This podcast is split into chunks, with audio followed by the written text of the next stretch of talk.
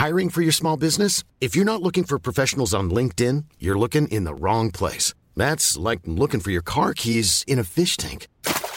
LinkedIn helps you hire professionals you can't find anywhere else, even those who aren't actively searching for a new job but might be open to the perfect role. In a given month, over 70% of LinkedIn users don't even visit other leading job sites. So start looking in the right place. With LinkedIn, you can hire professionals like a professional. Post your free job on linkedin.com slash people today.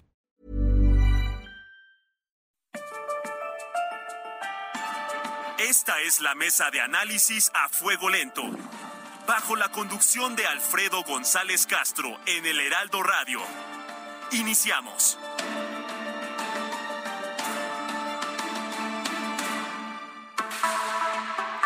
Son las nueve de la noche en punto, tiempo del centro de la República. Muy buenas noches, bienvenidas, bienvenidos a esta mesa de opinión.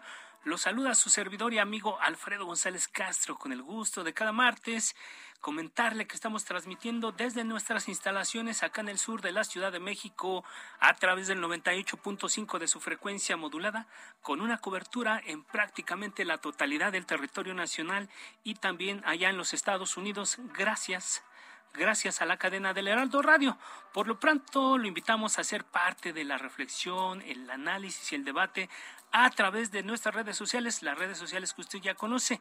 Y también, como cada martes, saludo a mi colega y amigo Isaías Robles, quien me acompaña en la conducción de este espacio y nos va a platicar sobre los temas de hoy. Isaías, muy buenas noches. ¿Qué tal, Alfredo? Muy buenas noches. Buenas noches a todos nuestros amigos. Pues bueno, vamos a analizar un fenómeno. A pesar de que ya inició la temporada de ciclones y, en algunas regiones del país ha comenzado a llover, pues lo cierto es que el fenómeno de la sequía prevalece en algunos estados del país. Vamos a ver cómo está el fenómeno, cómo afectó la sequía este año 2022, que además, pues tú recordarás, hasta hace apenas algunas semanas había eh, temperaturas muy elevadas aquí mismo en la Ciudad de México, pero hubo regiones que tuvieron hasta 45 grados, entonces vamos a analizar este tema.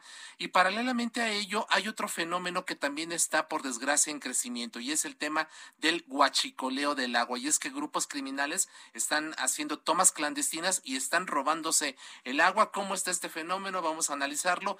Y por, eh, y por otra parte, ya durante la segunda parte de este espacio, vamos a hablar del polémico tema de las corridas de toros. Hay una decisión de un juez que la suspende por lo pronto aquí en la Plaza de Toros México.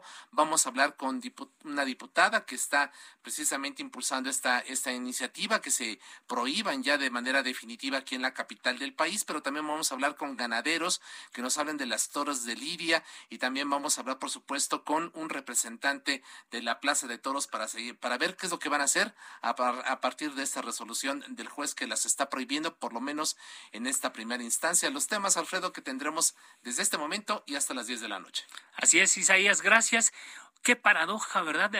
apenas el domingo pasado, si bien recuerdo, nos cayó aquí en esta zona, por lo menos eh, en esta zona sur de la Ciudad de México, tremenda granizada que inundó, que tapizó prácticamente Avenida Insurgentes y otras avenidas cercanas acá de, la Ciudad de México con una gruesa capa de granizo. Que y, convirtió el parque hundido en, Central Park. En Central Park, pero además las postales después de la granizada eran muy buenas. Pero, en fin, eh, afortunadamente fue solamente en una zona de la ciudad que ocurrió este fenómeno, pero la paradoja, ya lo decía yo, eh, mientras otros estados, incluso aquí algunas zonas de la ciudad, están padeciendo de la falta de agua. Como bien lo decías, hasta hace unas cuantas semanas la Ciudad de México y buena parte del país registraron muy altas temperaturas, incluso en algunas regiones del termómetro llegó hasta los 45 grados centígrados. Con el inicio de la temperatura de ciclones, la sequía ha tenido una ligera disminución a nivel nacional, de acuerdo con la Comisión Nacional del Agua. Sin embargo, existen estados que todavía padecen este fenómeno. Y hoy, para hablar precisamente de este tema, hacemos contacto con el doctor Alberto Burques Montijo. Él es investigador del Instituto de Ecología de la UNAM, Campus Hermosillo. Doctor, muy buenas noches. Gracias por aceptar nuestra llamada. Muy buenas noches, Alfredo. Buenas noches, Isaías. Gracias, doctor Burques. Pues vamos a entrar en materia. ¿Cuál es el balance de la sequía en este eh, 2022? Que, pues bueno, cada vez, cada vez que revisamos cada año este tema, pues decíamos que se rompen récords, pero ¿qué nos puede usted decir sobre lo que pasó en términos de sequía a lo largo de estos primeros meses del año 2022?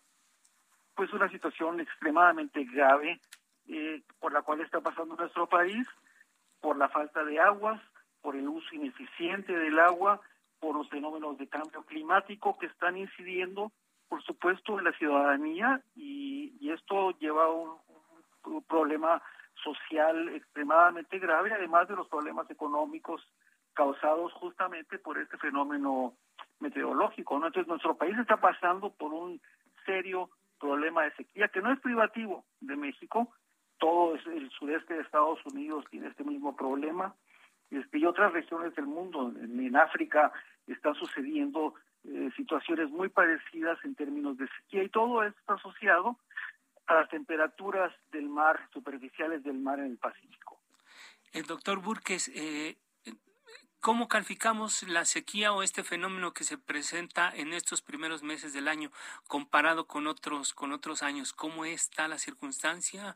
¿Es mayor, es menor o va creciendo? Pues hay un efecto delegado, ¿no? En el cual eh, lo que está, lo que sucede es que la sequía no se expresa como una cosa puramente puntual, sino que se está heredando de sequías eh, previas. Y el año pasado fue particularmente seco, fue un año de la niña bastante este, intenso y, es, y esas condiciones conocidas como las condiciones de la, de la niña, que son condiciones eh, muy frías del, del mar, del Pacífico, del lado de, este, de las costas de América, eh, hace que haya una disminución en la precipitación en, en esta región de, de, donde se encuentra nuestro país, ¿no? Entonces, eh, al tener dos años consecutivos de, de, sequía, pues la situación se vuelve mucho más este, severa, justamente porque estuvimos utilizando esa agua que estuvo embalsada en las presas, los, eh, los acuíferos que estaban siendo explotados, este, eh, todas las fuentes de agua que teníamos a la disposición han sido usadas por dos periodos al menos o más, eh, en los cuales ha habido una escasez de agua porque las precipitaciones, la, sequía meteorológica, pues ha sido este, eh, muy acentuada, ¿no? Entonces, en ese sentido, no es solamente que este año tengamos un problema de falta de lluvias, sino que es algo que viene al menos desde el año pasado, ¿no? Así es. Eh, doctor, eh, usted nos comentaba hace unos momentos que este es un fenómeno multifactorial, ¿no? Que son diversas las causas que están provocando que padezcamos en el país esta, esta situación de sequía muy extrema. ¿Nos puede enumerar algunas de, de ellas, de las principales? Sí, claro que sí, Alfredo. Este, mira, eh, en realidad la sequía es una percepción. ¿Por qué? Pues porque los aguaros que están aquí en el desierto sonorense o en el Valle de Tehuacán, este, todas estas cactáceas monumentales que les llamamos cactáceas columnares los ecólogos, pues no perciben la escasez de agua como la percibimos nosotros mismos o como la percibe un campesino que sembró su parcela de maíz y, y descubre que ante la falta de precipitaciones, pues este maíz no está desarrollando y entonces no va a tener maíz para comer eh, durante este verano. Entonces, la percepción de la, de la sequía es muy diferente dependiendo de la situación, del contexto en el que nos, encontremos inmersos. Y, y en ese sentido, pues sí es muy importante considerar que hay diferentes tipos de sequías. Los ganaderos, por ejemplo, aquí en el estado de Sonora, eh, perciben esta falta de aguas que, ocurre justamente porque estamos pasando por un por un periodo muy muy marcado de, de, sequía invernal, que es la sequía típica de nuestro país, tanto en la Ciudad de México como en el sureste, como en el, norte y noroeste de México, eh, las lluvias disminuyen marcadamente durante durante el invierno, ¿no? Y no es sino hasta ahora que empiezan de nuevo las lluvias. Entonces, la percepción de este, fenómeno va a ser muy diferente dependiendo de dónde nos encontremos. Pero la realidad es que en todos este, eh, eh, toda la escala social y económica tenemos estos problemas de sequía. Eh, doctor Burke, ¿es, ¿la actual temporada de lluvia será suficiente para que las presas alcancen los niveles adecuados. Ya lo decíamos al arranque de este espacio, ya se presentaron las primeras lluvias, pero ¿qué tienen ustedes previsto? ¿Que esto sea suficiente? Probablemente no. Eh, seguramente las lluvias durante esta eh, época eh, veraniega, en las cuales por supuesto van a llegar las lluvias y se va a aliviar un poco, un poco el problema de la sequía, pero eso no va a resolver la problemática. Y la problemática, como bien decías, es de carácter multifactorial, porque finalmente este, eh, la sequía hace, hace 50 años que México tenía una población mucho menor, pues se percibía también distinto, porque las necesidades de, de agua a nivel urbano eran muy, muy diferentes y los distritos agrícolas no estaban tan desarrollados como los tenemos actualmente y por lo tanto la demanda de agua para los cultivos pues no era eh, de la magnitud eh, que es la demanda que actualmente tenemos. Este, y además, encima de todo esto, tenemos el cambio climático global, ¿no? Y el cambio climático global es probablemente el mayor eh, problema al que nos enfrentamos como humanidad. Eh, lo que tenemos es un incremento en la temperatura, este, un incremento que hasta este momento este, llega casi un grado eh, y que lo y, que a pesar de que solamente un grado de un grado centígrado de, incremento en la temperatura, esto provoca un desarreglo climático enorme eh, que conduce a severísimas sequías que muchos investigadores han asociado con todos estos fenómenos relacionados con la migración, con el movimiento de gentes a través de las fronteras, con el caos económico, debido a la, a la pérdida de los cultivos, debido a que las presas no alcanzan su máxima, su máximo almacenamiento y por lo tanto este, hay una carestía que hace que las gentes salgan de sus lugares de origen. Eh, eh, doctor, ¿qué estamos haciendo mal? Porque cada año, eh, como comentamos hace unos minutos, pues tenemos que hablar de sequías que alcanzan niveles históricos. ¿Hay una política hídrica en la, en la actual administración que nos permite estar haciendo frente de manera adecuada a estos fenómenos que, pues, por, desgracia, son cada día más severos, cada año más severos? En mi opinión, ni en la actual ni en las previas. Este, nunca ha habido una política hídrica coherente en nuestro país y siempre todo se ha resuelto a nivel de bomberazo en el momento en que es necesario, llevando ayuda, este, tratando de paliar los problemas de la sequía, este, sin pensar en medidas realmente duraderas, como por ejemplo incrementar la eficiencia en el uso de agua, ordenar eh, la utilización del agua a nivel municipal, a nivel estatal, a nivel federal, este, eh, promover sistemas de reuso eh, y reciclaje de agua, promover sistemas que reinyecten eh, agua a su suelo para, eh, para lograr que el acuífero permanezca y no siga disminuyendo y no sea un, un acuífero sobreexplotado. Y estas, este tipo de medidas simplemente no se han implementado por dos razones esenciales, ¿no? Una es porque son muy costosas, y la otra es porque no dan votos y en ninguna de las administraciones anteriores, ni en esta, se, se promueven este tipo de obras, a pesar de que sabemos que son extremadamente importantes de implementar para de veras empezar a darle una solución a este tipo de problemas. Eh, doctor Burques, en, en Monterrey particularmente ya decretaron el día cero por la falta, por la escasez de agua allá en la Sultana del Norte. México, ¿a cuánto está de llegar al día cero en, por la falta de, del vital líquido, el suministro? ¿Estamos lejos? ¿Tenemos reservas suficientes? ¿Cuál es el panorama que ustedes están avisorando al mediano, corto y largo plazo? Hay, hay suficiente agua para resolver todas las, todas las problemáticas, para resolver los problemas de desarrollo productivo, para resolver los problemas de la población. El problema es que está muy mal repartida. Este, esa es una cosa, ¿no? El segundo problema es que no hay manera este, de implementar formas de utilizar mejor el agua o este, tratarla y utilizar esta agua tratada. Monterrey es un caso ejemplar.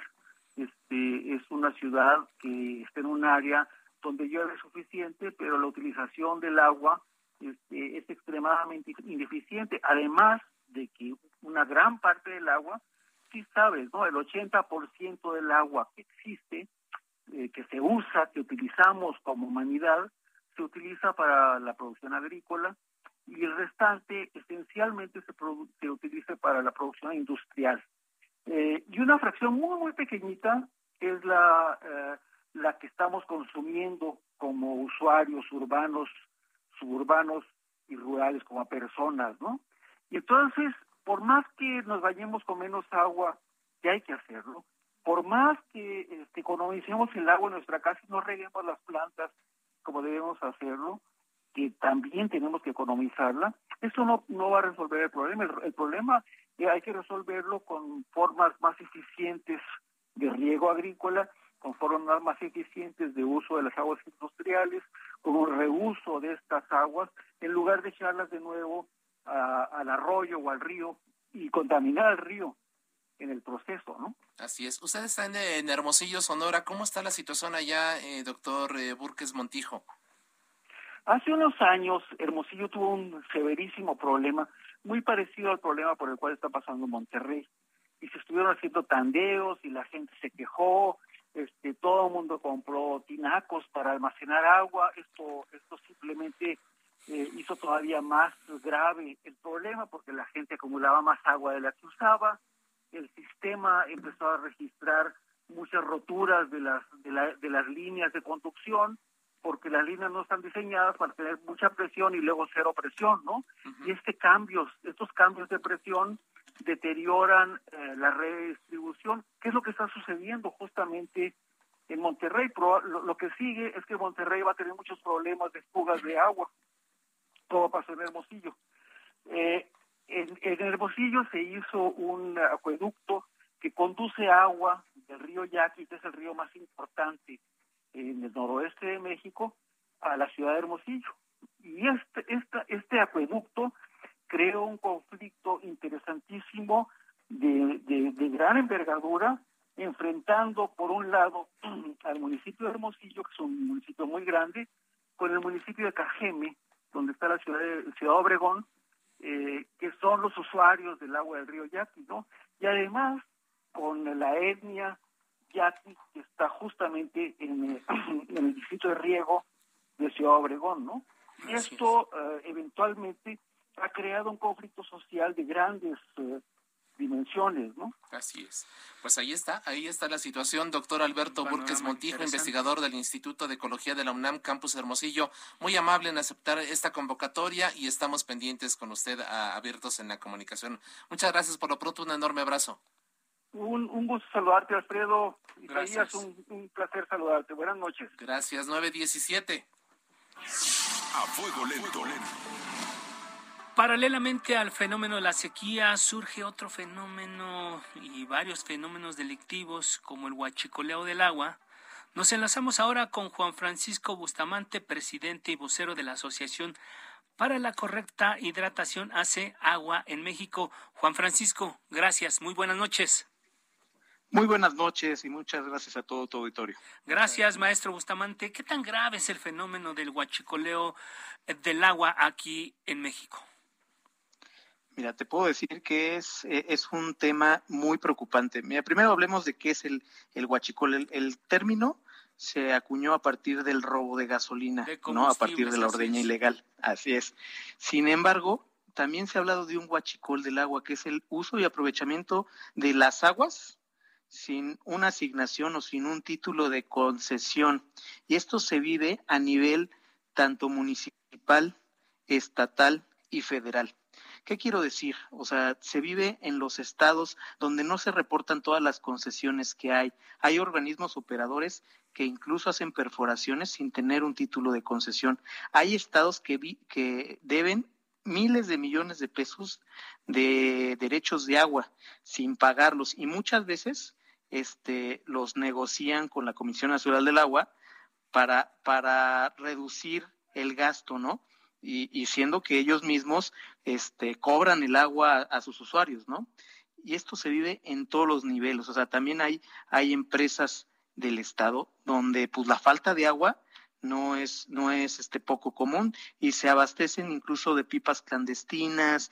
Vamos, este es un tema muy muy preocupante, se vive a los niveles más bajos hasta los niveles más altos y sí sí hay que hablar de ello. ¿Dónde se concentran la mayor parte de, estos casos? Eh, eh, ¿Cuánta agua? ¿Se tenemos una idea de cuánta agua se sustrae por, por este tipo de, de, actividad, de, de, este huachicoleo del agua, maestro Bustamante? Mira, es muy difícil calcularlo. ¿Por qué? Porque es un, es, es un fenómeno ya, yo, yo diría, social. O sea, podríamos hablar de los usos del agua, que más del 75% es usado en, en, el, en el sector agrícola, el, más o menos el 5% es usado en energía eléctrica, el 15% este, es usado por el abastecimiento público y el 3% por la industria. Estos son los usos del agua a nivel nacional y en todos los rubros podríamos hablar que hay huachicoleo, ¿no? Y el más preocupante es el que, el que vivimos eh, en el día a día, incluso para tomar agua, ¿no? O sea, estos, estos negocios que, o las personas que entregan agua y, y que rellenan de la toma de agua de la calle, ¿no? O sea, ni siquiera la pagan y este y ellos mismos este la venden, ¿no? Es, es, un fenómeno yo diría social y que se vive en todos los niveles y esa y es tiene que ver mucho con la gestión del agua. Por ejemplo, en, en la zona sur de la Ciudad de México existen muchísimos pozos que abastecen a la misma ciudad. En esos pozos hay tomas clandestinas de los mismos vecinos. ¿Por qué? Porque ellos creen que el agua es propiedad de ellos. O sea, al creer que es propiedad, pues no me la pueden quitar, entonces yo la tengo que aprovechar, ¿no? Y no es cierto. Partimos desde que es una concesión. Vamos, el Estado te da derecho a, este, a explotar un recurso público. Sin embargo, también hay que pagar derechos, ¿no? Así es, maestro Bustamante. Y, este, este fenómeno entonces no es propio de la delincuencia organizada eh, como grupos criminales, sino los usuarios, los, los habitantes de ciertas comunidades, las autoridades, son las que propician y usan este recurso de manera ilegal.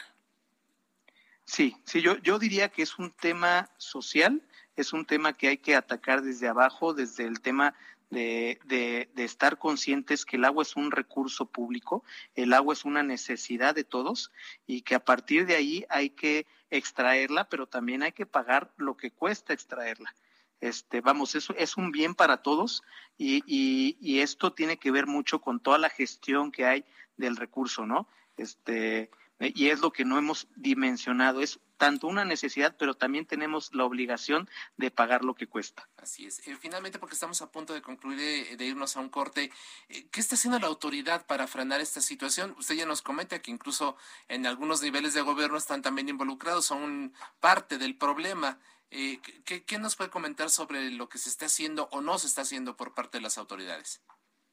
Mira, yo creo que hay un buen una, una, buena dimensión por parte de las autoridades de, de, de, lo que les está costando el agua y sí hay muchos, vamos, baches en el camino. Sin embargo, este, hay, hay muy buenas voluntades y, y yo creo que se puede hacer mucho a partir de aprovechar el agua de lluvia, a partir de, de, gestionar mejor el agua. No todos sabemos que es una necesidad y tenemos que prever que que no, no puede haber gente sin agua, ¿no? Es un hecho. O sea, una persona sin agua es un crimen y que, y que hay que ser muy, vamos, socialmente este, responsables, de que las personas más, más necesitadas son las que, por supuesto, hay que que cuidar que, que, les cueste menos el agua, ¿no? ¿Se tiene el registro de cuánta agua se sustrae de manera ilegal, por lo menos en la Ciudad de México, eh, doctor Bustamante? Este, se, no, no se tiene un registro, por lo menos yo en las, en las fuentes que he consultado en Conagua, no hay un registro este fidedigno, porque pues también hay una pérdida del 40% del agua, del agua potable, hay una pérdida del 40% en fugas, en tomas clandestinas. Vamos, hay, hay un registro que se pierde el 40%, pero ¿dónde? No sabemos. Así es. Juan Francisco Bustamante, presidente y vocero de la Asociación para la Correcta Hidratación AC Agua en México. Gracias por esta plática aquí en el Heraldo Radio. Muchas gracias, estamos en contacto. Muchas gracias. A, tus órdenes. Gracias. Vamos, a... vamos, a... hacer una pausa. Invitamos a nuestros radioescuchas a participar a través de nuestras redes sociales, arroba Heraldo de México, arroba Alfredo Les, con Z al final, y arroba Isrobles.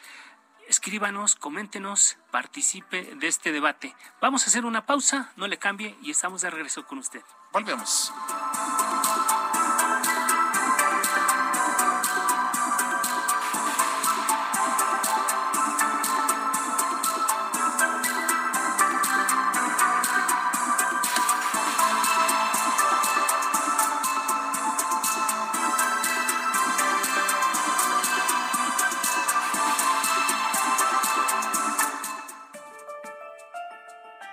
Está usted en la mesa de análisis a fuego lento con Alfredo González Castro por el Heraldo Radio. La polémica y el debate continúan después del corte. No se vaya.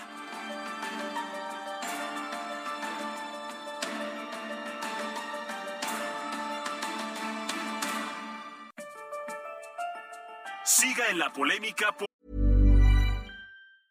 I'm Sandra, and I'm just the professional your small business was looking for. But you didn't hire me because you didn't use LinkedIn jobs. LinkedIn has professionals you can't find anywhere else, including those who aren't actively looking for a new job but might be open to the perfect role, like me. In a given month, over 70% of LinkedIn users don't visit other leading job sites. So if you're not looking on LinkedIn, you'll miss out on great candidates like Sandra. Start hiring professionals like a professional. Post your free job on linkedin.com/people today. Heraldo Radio. Con los que saben de política y la desmenuzan. En la mesa de análisis a fuego lento. Con Alfredo González Castro. Regresamos.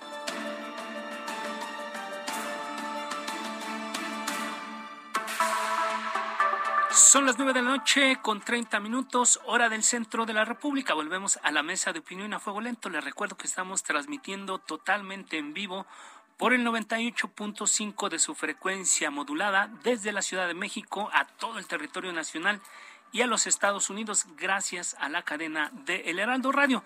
Estamos de regreso a esta segunda parte de la mesa de análisis a fuego lento. Revisábamos un fenómeno que está ocurriendo en este momento que tiene que ver con la sequía, con el agua y con la falta de agua en varias regiones del país, Isaías, y sobre todo de este fenómeno que han denominado el huachicoleo del agua. Ya escuchamos a los expertos, vamos a seguir analizando más a futuro esto porque es un tema de suma relevancia, ya lo, lo veíamos por ahí, la próxima guerra, las próximas guerras van a ser por el agua precisamente. Pero bueno, dejamos el tema ahí y vamos a otro que también es digamos, interesante, relevante por las cosas que están pasando, sobre todo en la capital del país, Isaías. Así es, y muy polémico el tema de las corridas de toros, siempre son eh, temas que eh, dividen opiniones, unos a favor, otros en contra, unos lo consideran como cultura, otros dicen son es tortura, en fin, maltrato, en fin. Y bueno, y esto viene a cuenta justamente porque el juzgado primero de distrito en materia administrativa aquí en la Ciudad de México otorgó el pasado viernes una suspensión indefinida contra las corridas de toros en la Plaza México. Sin embargo, la Plaza de Toros México, administrada por la familia Bayeres, informó que iniciará un juicio de amparo y agotará las instancias legales para que continúen los espectáculos taurinos. Hizo el anuncio mediante un video del cual escuchamos un fragmento. En estas últimas semanas, la Plaza de Toros México ha sufrido un ataque que atenta contra la tauromaquia en la capital de nuestro país hoy se ha dado a conocer una resolución por parte del Poder Judicial en el cual se establece que las corridas de toros deberán suspenderse en el coso de insurgentes. Esto no significa que los festejos taurinos están prohibidos, sino que el cese de estas actividades en la Plaza México se mantendrá durante el proceso de ley en el cual se determinará si el reglamento taurino es constitucional. Asimismo, la empresa de la Plaza de Toros México no bajará los brazos y seguirá defendiendo nuestras tradiciones hasta la última instancia legal con pruebas y argumentos que comprueben con firmeza el gran valor de la tauromaquia. Ahí está, ahí está la, la, postura de la familia Bayeres que administra la, paz, la Plaza de Toros México, un tema sin duda polémico, pero vamos a, a presentar a nuestra siguiente invitada que tiene que ver mucho con este asunto polémico, la defensa sobre todo de los animales aquí en la capital. Diputada Ana Villagrán eh, del Partido Acción Nacional en el Congreso de la Ciudad de México. Gracias, diputada. Muy buenas noches. ¿Cómo estás? No, muchas gracias. Muy contenta. Es la primera vez que estoy con ambos, entonces Siempre muy feliz de estar en el Heraldo y sobre todo agradecida. Gracias por darle voz a este tema. Al contrario, gracias, diputada Villagrán. ¿Qué le parece esta decisión del juez de entrada?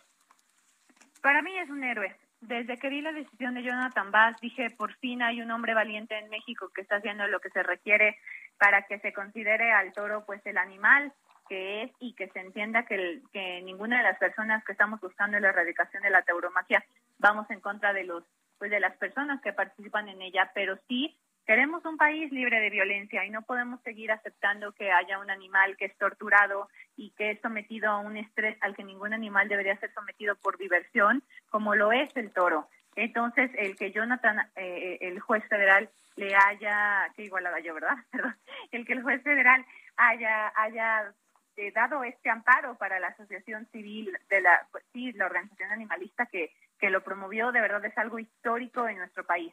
Y si bien ahorita ya se tiene esta suspensión pues de manera permanente, pues sabemos que todavía podrían eh, desecharla o impugnarla o lo que sea, pero este antecedente ya nada nos lo quita y creo que es un gran primer paso para la Ciudad de México. Eh, diputada Villagrán, sin embargo, ya la empresa dijo que va a impugnar. ¿Tienes confianza en que el Poder Judicial optará por la prohibición o qué estás viendo tú? Yo la verdad es que sí creo que con este antecedente se deja se deja una pauta muy clara de, por qué eh, eh, el juez decidió que pues eh, la tauromaquia no contribuye a un deporte, no contribuye a la cultura y tampoco, que es lo más importante, les digo, a la construcción de un ambiente sano en términos de lo que viven las y los capitalinos. Esta actividad puede ser pues, les puede dejar millones de pesos, puede obedecer a los intereses, intereses de algunas familias mexicanas que también si esta actividad es detenida, como lo esperamos muchas y muchos activistas por los derechos de los animales, también tienen que ser atendidos. Yo de verdad recrimino la actitud de la jefa de gobierno al impugnar esta resolución y al hoy todavía cínicamente salir a decir que va a promover una consulta cuando los derechos no se consultan. Y esto se fundamenta en el artículo 13 de la Constitución de la Ciudad de México, que yo creo que le voy a ir a llevar a su despacho eh, una copia de este artículo, fracción B, donde dice que los derechos son eh, tienen ya motivo de protección en las leyes. Entonces, a mí me parece que la jefa de gobierno tendría que ser congruente, valiente y dejarse de estar metiendo a defender los intereses de los taurinos y estar viendo de qué manera, entonces, cómo se va a generar una actividad económica donde ellos vean retribuida pues también su economía. Por eso te digo, nosotros no estamos en contra de las familias que se dedican a esto, pero sí estamos a favor de que la Ciudad de México ya no sea centro de la tortura animal. Así es, diputada, si le parece, vamos a escuchar justamente la forma en que anuncia eh, la jefa de gobierno Claudia Sheinbaum esta consulta y volvemos con usted. A mí me parece que es importante que se haga una consulta, que se discuta en la sociedad y que se haga una consulta. Ahora el juez se adelanta y hace esta suspensión definitiva, pero de parte nuestra pues ya va a ser eh, los propios privados, la propia Plaza de Toros, quien haga pues todo el proceso jurídico correspondiente. Ni en contra ni a favor, sino sencillamente lo que diga la ciudadanía y se hizo esta impugnación, digamos, por trámite de la propia consejería. Eh, diputada Villagrán, eh, pues ya prácticamente les puso el balón en la cancha del Congreso. ¿Ustedes ya están listos para lanzar esta eventual convocatoria eh, para esta consulta? ¿Cómo, cómo lo están viendo? yo, yo definitivamente creo que ahí sí voy a promover que vayamos en contra de esta cosa porque ¿por qué la jefa de gobierno entonces no no lanza una consulta para ver si queremos que siga habiendo trata de, personas en las calles de la colonia Guerrero? ¿Por qué la jefa de gobierno eh, no saca una consulta para saber si queremos que siga habiendo violadores en las instituciones del gobierno de la Ciudad de México? ¿Por qué no eh, la jefa de gobierno entonces lanza una una, o sea, este, los ejemplos que te estoy dando son como de, de cosas que sabemos que están contra la ley, de cosas que sabemos que vulneran a otros seres vivos, en este caso a otros seres humanos, porque la jefa de gobierno entonces cree que puede someter a consulta los derechos de los animales, en este caso los derechos del toro. Eh, o sea, yo creo que la jefa de gobierno está intentando como no quedar bien, no quedar mal, no asumir una postura y la verdad su trabajo y su papel es, es cumplir la ley. Entonces yo creo que esto de la consulta es inaudito y si lo va a lanzar el Congreso, pues sabemos que tiene la mayoría de, mis compañeros y compañeras de Morena, pero estoy segura que la oposición, por lo menos los que sí creemos en este tema, vamos a estar ahí para, para evitar que ocurra. Y si no, te digo una cosa, si los diputados seguimos así de incompetentes, la sociedad civil va a hacer su chamba. Yo creo muchísimo en todos los antitaurinos que he conocido a lo largo de estos meses, desde noviembre, que el primer dictamen subió a pleno y son los antitaurinos, es la sociedad civil los que están sacando adelante este tema. Entonces, pues decirles que por lo menos desde el Congreso en mí tienen una aliada que si, que si como diputada pues no nos sale porque nos ganan en números, desde la calle les vamos a saber, eh, les vamos a hacer saber muy bien tanto a la jefa de gobierno como a todos los que siguen intentando mantener esta tortura pues e, en pie, pues que la Ciudad de México y nuestras conciencias ya van para otro lado. Así es. Diputada Ana Villagrán de Acción Nacional en el Congreso de la Ciudad de México, gracias por su tiempo y su confianza y estamos pendientes, por supuesto, del desarrollo de esta polémica. No, al contrario, gracias a ustedes. Y pues nada más para cerrar, decir que México no es taurino y que de verdad agradezco todos los espacios para mí y para todos los que estamos a favor de los derechos de los animales. Gracias, diputada. Gracias, buenas noches. Gracias. Buenas noches, 939. A fuego lento. Y como siempre nos gusta tener el equilibrio en la mesa, seguimos con el tema, pero ahora desde el punto de vista de la Plaza de Toros México, saludamos a su gerente operativo, el matador Mario Zulaika. Matador, gracias, muy buenas noches. ¿Qué tal? Muy buenas noches, muchas gracias por este espacio abierto y sobre todo a poder tener un diálogo sin fanatismos. Eh, Matador, ¿cuáles son los recursos legales a los que recurrirán para impugnar la decisión eh, del juez que de suspendió por lo pronto de manera indefinida la operación de la Plaza de Toros? Bueno, efectivamente, actualmente está en vigor una suspensión de actividades taurinas en lo que se resuelve la constitucionalidad de las normas impugnadas en el amparo y como bien lo mencionas, estamos preparando un recurso en contra de la misma.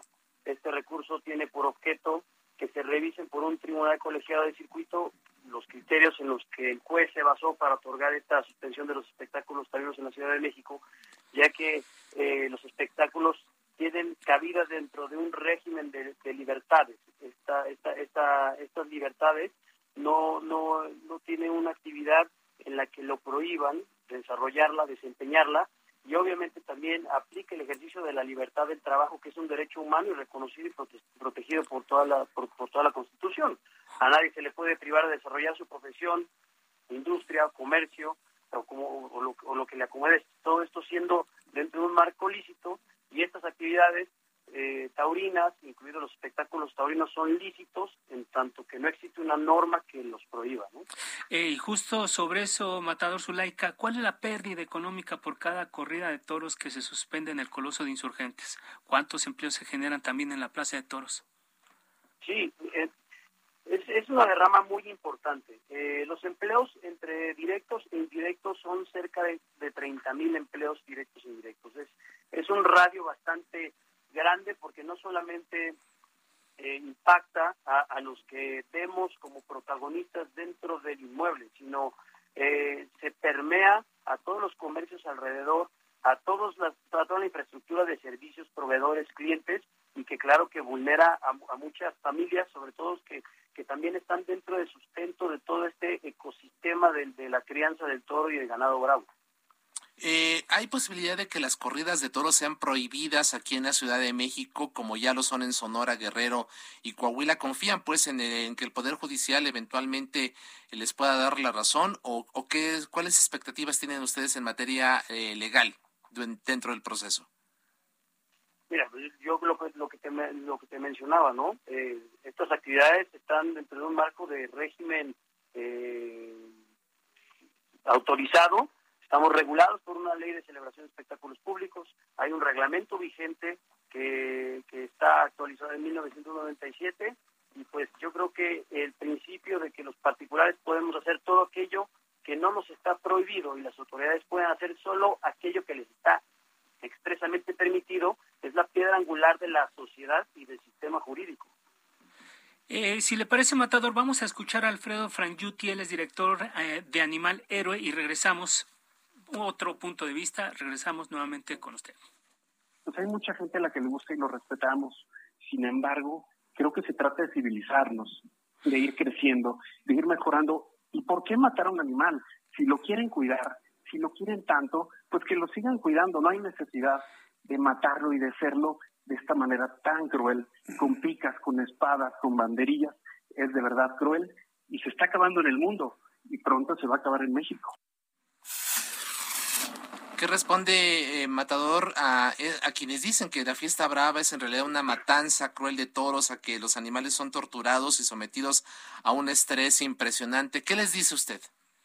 No, hay, hay estudios, hay estudios científicos, biológicos eh, que están precisamente documentados en donde los toros, no entran en tecnicismo, pero desarrollan un mecanismo de beta-endorfinas de dopamina, que eso lo podemos buscar en el internet y se, verán a lo que a lo que se refiere, pero pues son estudios mucho más científicos que van allá, que se han hecho muchos análisis con los toros y que efectivamente, como me lo, menciona, pues la, reserva cultural y la reserva ambiental de las ganaderías es tan extensiva, son 167 mil hectáreas simplemente eh, a nivel nacional en donde están alojadas 257 ganaderías.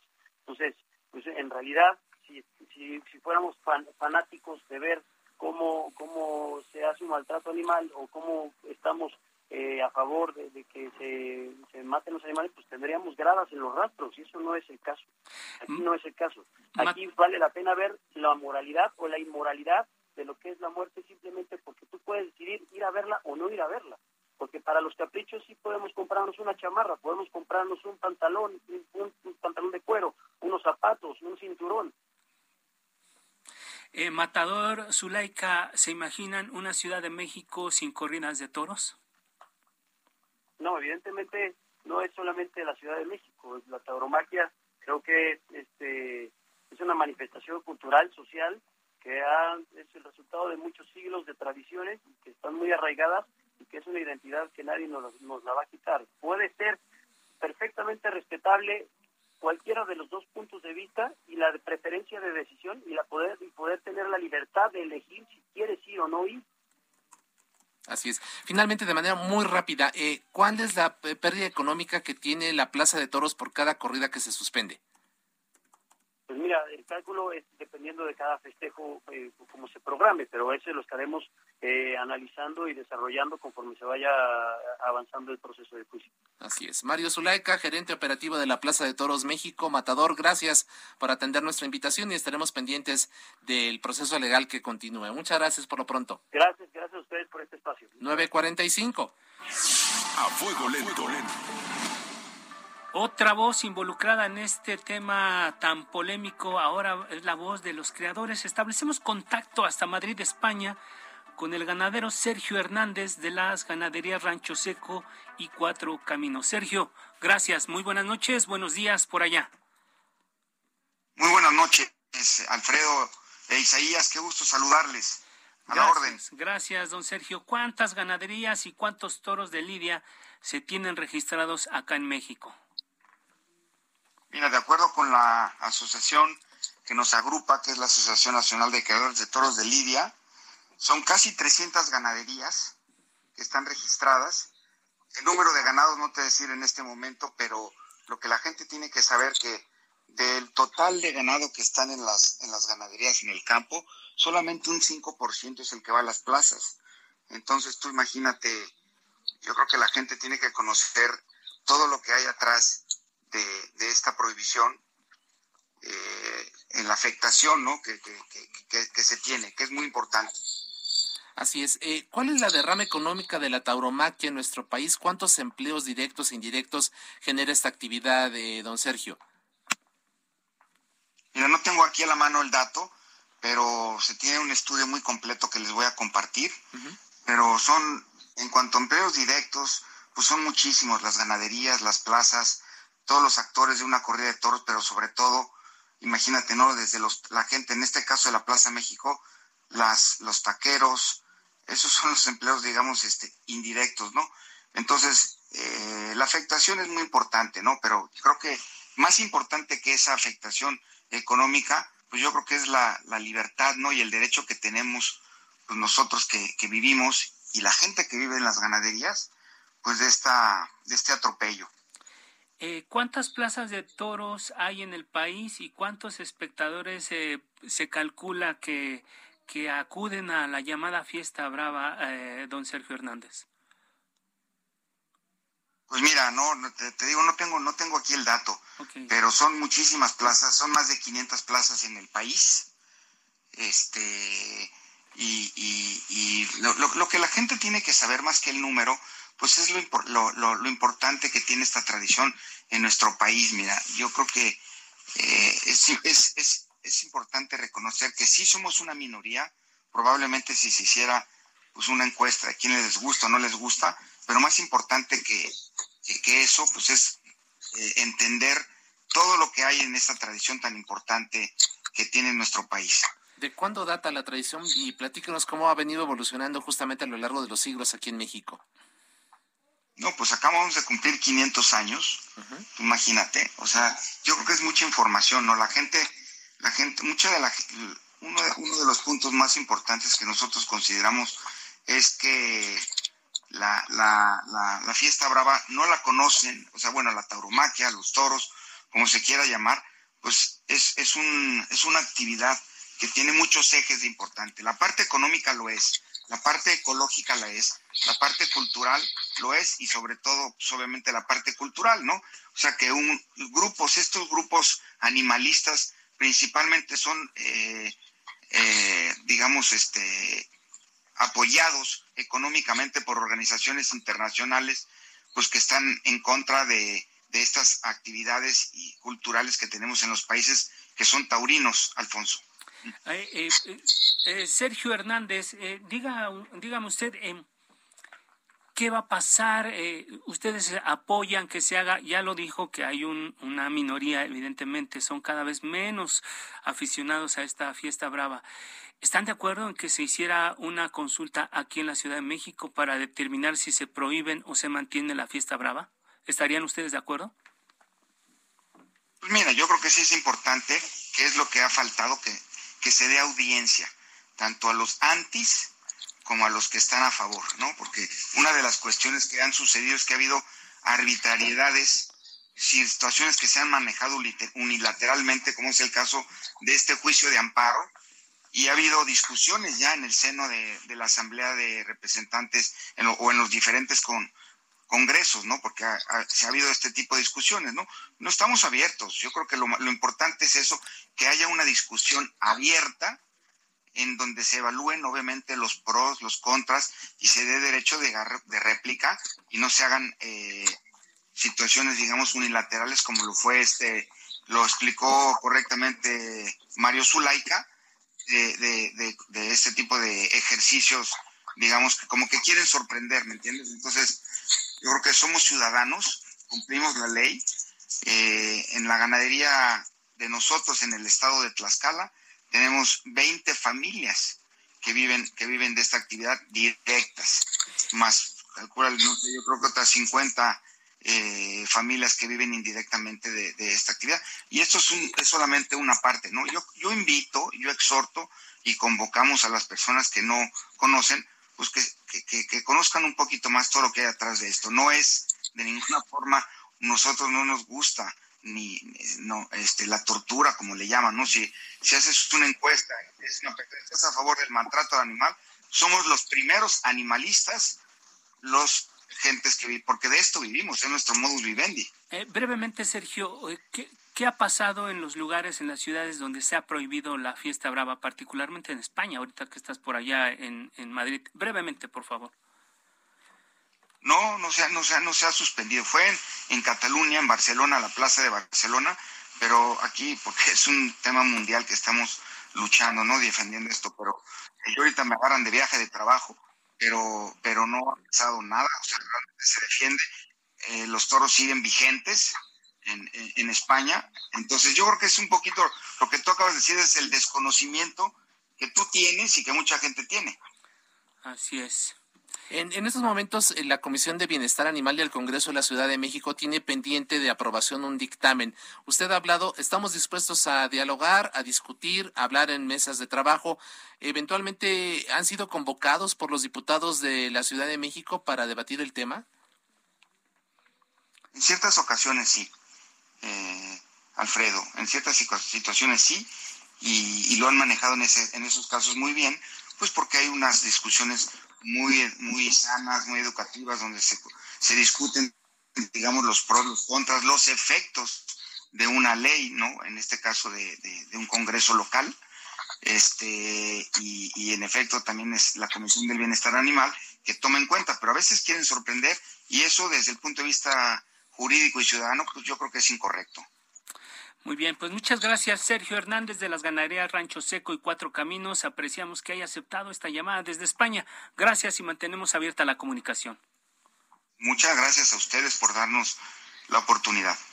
Bien, eh, gracias Sergio. Pues Isaías, llegamos al final de este espacio. No nos resta más que agradecer a los invitados, como todos los martes por la noche, su participación y sobre todo su confianza y su tiempo. Los invitamos para que nos acompañe mañana miércoles a las nueve de la noche a la mesa de opinión en coproducción con la silla rota. También agradecemos a quienes han hecho posible este espacio, Ángel Arellano en la producción, Georgina Monroy en los controles, en, en apoyo a la información, en los controles técnicos, Emanuel Bárcenas y Gustavo Martínez en ingeniería. Muy buenas noches. Así es, cuídese, siguen en aumento los contagios por COVID, así que siga usando el cubrebocas y ya sabe todas las medidas, lavado de manos, la sana distancia. Cuídese mucho, por favor, descanse y siga en la programación. Si sirve, no se lo quite. Así es, si sirve, porque si sirve, yo lo uso. Buenas noches, descanse, quédese en la programación del Heraldo Radio.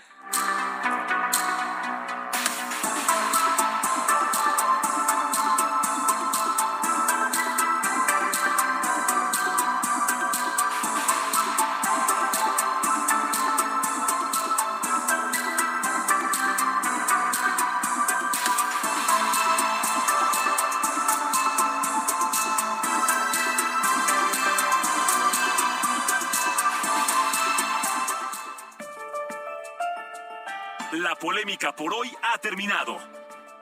Le esperamos el próximo martes para que con los expertos analicemos la noticia y a sus protagonistas en la mesa de análisis a fuego lento por el Heraldo Radio, con la H que sí suena y ahora también se escucha.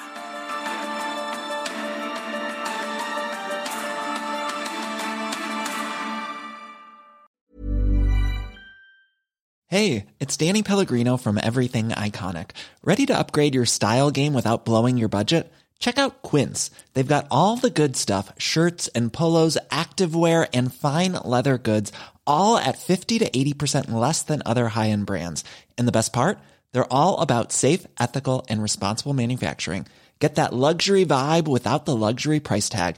Hit up quince.com slash upgrade for free shipping and 365 day returns on your next order. That's quince.com slash upgrade.